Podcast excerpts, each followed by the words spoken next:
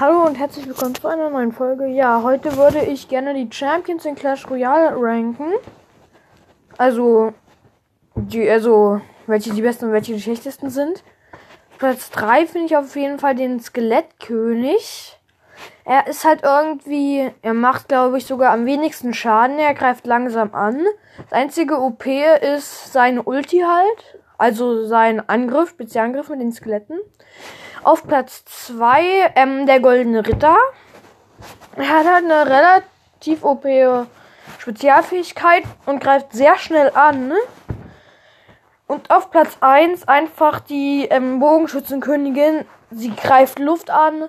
Und dann noch die Spezialfähigkeit, wo sie sich unsichtbar macht. Also sie macht so schon viel Schaden, aber durch die Spezialfähigkeit nochmal viel mehr Schaden.